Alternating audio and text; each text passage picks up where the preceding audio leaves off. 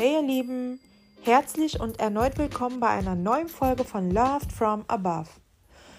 Heute Morgen habe ich in einer Predigt eine ergreifende Message gehört, die ich unbedingt mit dir teilen möchte. Es geht um die Feinde des Herzens und wieso es so wichtig ist, auf unser Herz zu achten, auf das, was darin ist und was wir kontinuierlich rein und rauslassen sollten. Denn so steht es in Sprüche Kapitel 4, Vers 23, Mehr als alles, was man bewahrt, behüte dein Herz, denn in ihm entspringt die Quelle des Lebens. Das Leben prägt uns mit vielen Erfahrungen. Gott lässt vieles in unserem Leben zu, um uns zu formen. Er hat uns mit einem freien Willen ausgestattet, der es uns ermöglicht, selbstständig Entscheidungen zu treffen. Und wie so immer hat jede Entscheidung eine Konsequenz. Ja, genau. Jede Entscheidung durch uns initiiert oder durch unsere Nächsten eingeleitet, hat eine Konsequenz, die uns entweder Freude, Neugierde oder gegebenenfalls Unsicherheit oder sogar Schmerz bereitet. Insbesondere bei letzterem tendieren wir Menschen mit der Zeit dazu, eine Art Mauer gegen bestimmte Situationen, gegen Gott und somit auch gegen den Menschen aufzubauen. Allerdings bemerken wir gar nicht, dass genau diese Mauer auch verhindert, dass wir Gottes Nähe und Größe erfahren dürfen. Es ist genau diese Mauer um uns herum, die uns davon abhält, dass er unser Herz heilt und uns dabei hilft, das Erlebte zu verarbeiten, statt es zu verdrängen hinter dieser Mauer. Wer oder was genau sind denn neben Schmerz diese Feinde des Herzens? Was führt dazu, dass diese Mauer um dich herum deine Beziehung zu Gott und somit zu deinem Nächsten verhindert? Wir sprechen zum Beispiel von Kränkungen. Dort, wenn gegebenenfalls eine geliebte Person oder vielleicht sogar jemand, den du nur wenig oder gar nicht kennst, etwas gegen dich oder gegen deine Werte sagt oder tut. Oder zum Beispiel Enttäuschungen, gegebenenfalls dann, wenn deine Erwartungen oder Vorstellungen nicht erfüllt werden. Dieser lang ersehnte Ausflug, dieses Wiedersehen, diese Finanzspritze, die du erwartet hast, diese eine Entschuldigung oder Geste, die du erwartet hast wenn Versprechen immer und immer wieder nicht eingehalten werden, wenn du dich sogar selbst enttäuschst, weil du einfach viel zu viel erwartet hast und vielleicht auch sogar denkst, es ist dann recht, viel zu erwarten, weil du es vielleicht genau so gemacht hättest und erwartest, dass andere die Dinge so erledigen oder genauso angehen, wie du es vielleicht tust. Schmerz. Dann, wenn mehr oder weniger du, du dich in einer Situation oder dich einer Situation ausgeliefert fühlst, ein Verrat in der Freundschaft oder in der Beziehung, in der Ehe, in der Familie oder vielleicht sogar im Job. Begehren ist auch eins der Feinde des Herzens. Wenn du dieses Verlangen verspürst, begehrt und anerkannt zu werden, deine Bestätigung und deine Freude in deinem Umfeld, deinem Job, deiner Ehe, deiner Beziehung, in Konsumgütern oder irgendwelchen Substanzen wie Drogen, Alkohol etc. suchst, statt die Freude und Zufriedenheit aus deinem inneren Ich herauswachsen zu lassen.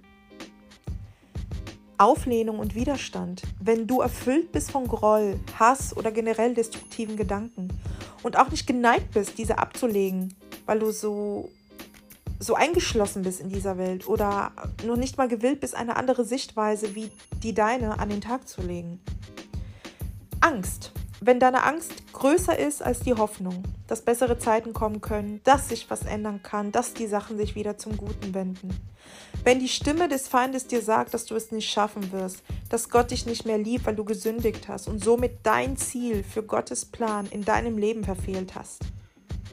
Wenn du denkst, dass deine Umstände kein Ende finden und deine Gedanken sich in Worst-Case-Szenarien ausmalen lassen, wie zum Beispiel, wie soll ich bloß die Schule oder die Uni schaffen? Was sollen meine Eltern denken? Was sollen meine Freunde oder die Nachbarn denken? Wie soll ich bloß die Schulden begleichen oder gesund werden? Oder er oder sie hat mich verlassen und es ist alles vorbei. Er hat oder sie hat mittlerweile eine andere und ich stehe alleine da.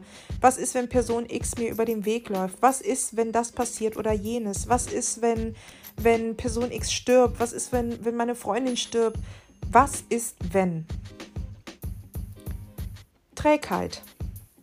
Du weißt, dass du dir oder deinem Nächsten was Gutes tun könntest. Deinen Kindern, deinem Mann oder deiner Frau, deinen Freunden. Lässt dich aber doch immer wieder auf die Couch fallen und schiebst es immer wieder auf morgen. Du weißt, dass du dir, euren Körpern und dem Geldbeutel zuliebe besser kochen solltest, statt permanent beim Lieferdienst, Lieferdienst auf der Matte zu stehen. Aber du kannst dich nicht aufraffen. Es ist dir vielleicht zu lästig, die Teller im Nachgang zu spülen oder im Vorfeld die, die Lebensmittel einzukaufen. Du weißt, dass du statt sieben Stunden Seriensuchten auch den Haushalt schmeißen könntest, wertvolle Zeit mit deiner Familie oder für dich ähm, verbringen könntest oder dich weiterbilden könntest. Oder einfach und ganz, ganz wichtig, einen Großteil dieser Zeit in die Beziehung mit Jesus Christus investieren könntest.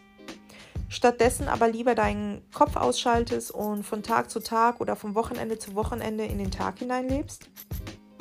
Du sagtest, das wird schon irgendwie, ohne aber dafür zu beten oder etwas für die erwünschte Veränderung zu tun, sei es ein Gewichtsverlust, sei es eine intensivere Beziehung zu Jesus, sei es das Gebet für diese eine Freundin, für, für diese Ehefrau, für diesen Ehemann, für, für den Großvater, für die Oma, weil du dir nichts sehnlicher wünschst, als dass sie wieder gesund werden, dass sie zu Jesus Christus finden. Aber das wird dir schon irgendwie, denkst du dir, ohne was dafür zu tun. Ein nächster Feind neben Trägheit oder nach der Trägheit ist zum Beispiel auch Stolz oder der Geist der Unabhängigkeit.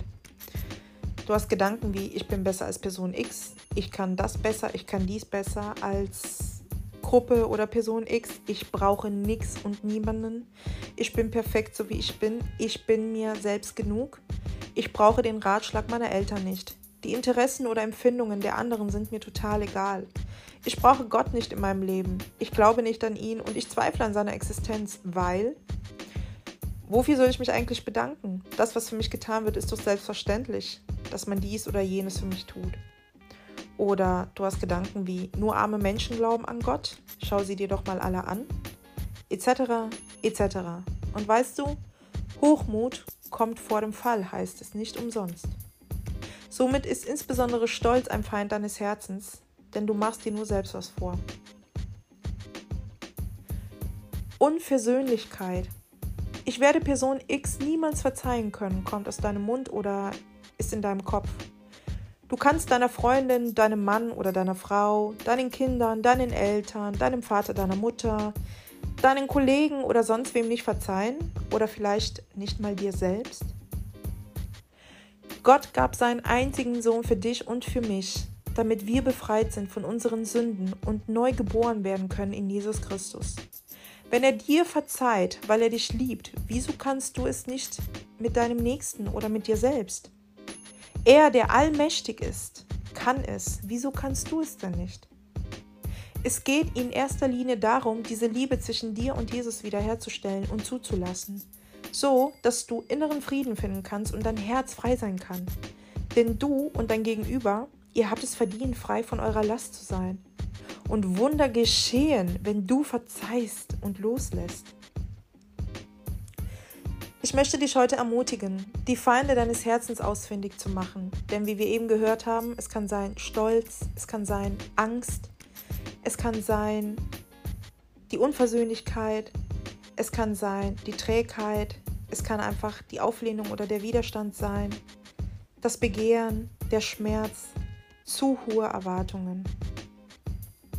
Und daher möchte ich dich heute ermutigen, genau diese Feinde in deinem Herzen zu finden und aus deinem Leben zu verbannen. Vielleicht hast du dich in dem einen oder anderen Beispiel wiedergefunden und genau dort möchte ich dich fragen. Hast du vielleicht auch eine Mauer gegen Gott selbst oder jemanden oder gegen etwas hochgezogen, weil du denkst, dass du dich schützen musst, obwohl du ganz tief im Inneren eher mit Ängsten oder Groll oder Wut kämpfst? Gibt es vielleicht jemanden, mit dem du dich versöhnen solltest oder zumindest die Situation loslassen solltest? Es ist nie zu spät für die Umkehr, denn Jesus streckt heute und jeden Tag und jede Sekunde und jede Minute seine Hand nach dir aus und weiß ganz genau, was in deinem Herzen steckt. Er weiß, was dich bedrückt und möchte, dass du ihm all das übergibst. Denn er hat dich geschaffen, damit du ein Leuchtturm auf dieser Welt sein kannst für all diejenigen, die ihn noch nicht kennen und ihn kennenlernen müssen. Für die, die ihn ebenfalls brauchen. Also, wenn du gerade merkst, hey, ich sollte mich mal Person X entschuldigen oder vielleicht sogar bei Gott selbst, dann gib dir einen Ruck. Denn wie beten wir immer? und vergib uns unsere Schuld, wie auch wir vergeben unseren Schuldigern. So steht es im Matthäus Kapitel 6, Vers 12. Dann lass uns das nicht nur sagen, sondern auch anwenden. Selbst wenn du keinen Kontakt zur Person X hast, dann vergib ihr dennoch von Herzen. Sprich es aus, schrei es raus, schreib es dir auf. Mach dich frei, denn Loslassen und Verzeihen ist ein Zeichen von Stärke und Selbstbeherrschung. Wer dir was anderes einredet, hat selber keine wahre Vergebung erfahren dürfen. Du wirst nicht enttäuscht werden, denn Gott liebt dich und wird sich freuen. Er wird dich nicht strafend ansehen, sondern mit Liebe und offenen Armen empfangen. Ich hoffe, die heutige Episode war ein Segen für dich. Lass mir gerne ein Like oder einen Kommentar da. Bis zum nächsten Mal bei Loved from Above. Gottes Segen wünsche ich dir heute und in der neuen Woche.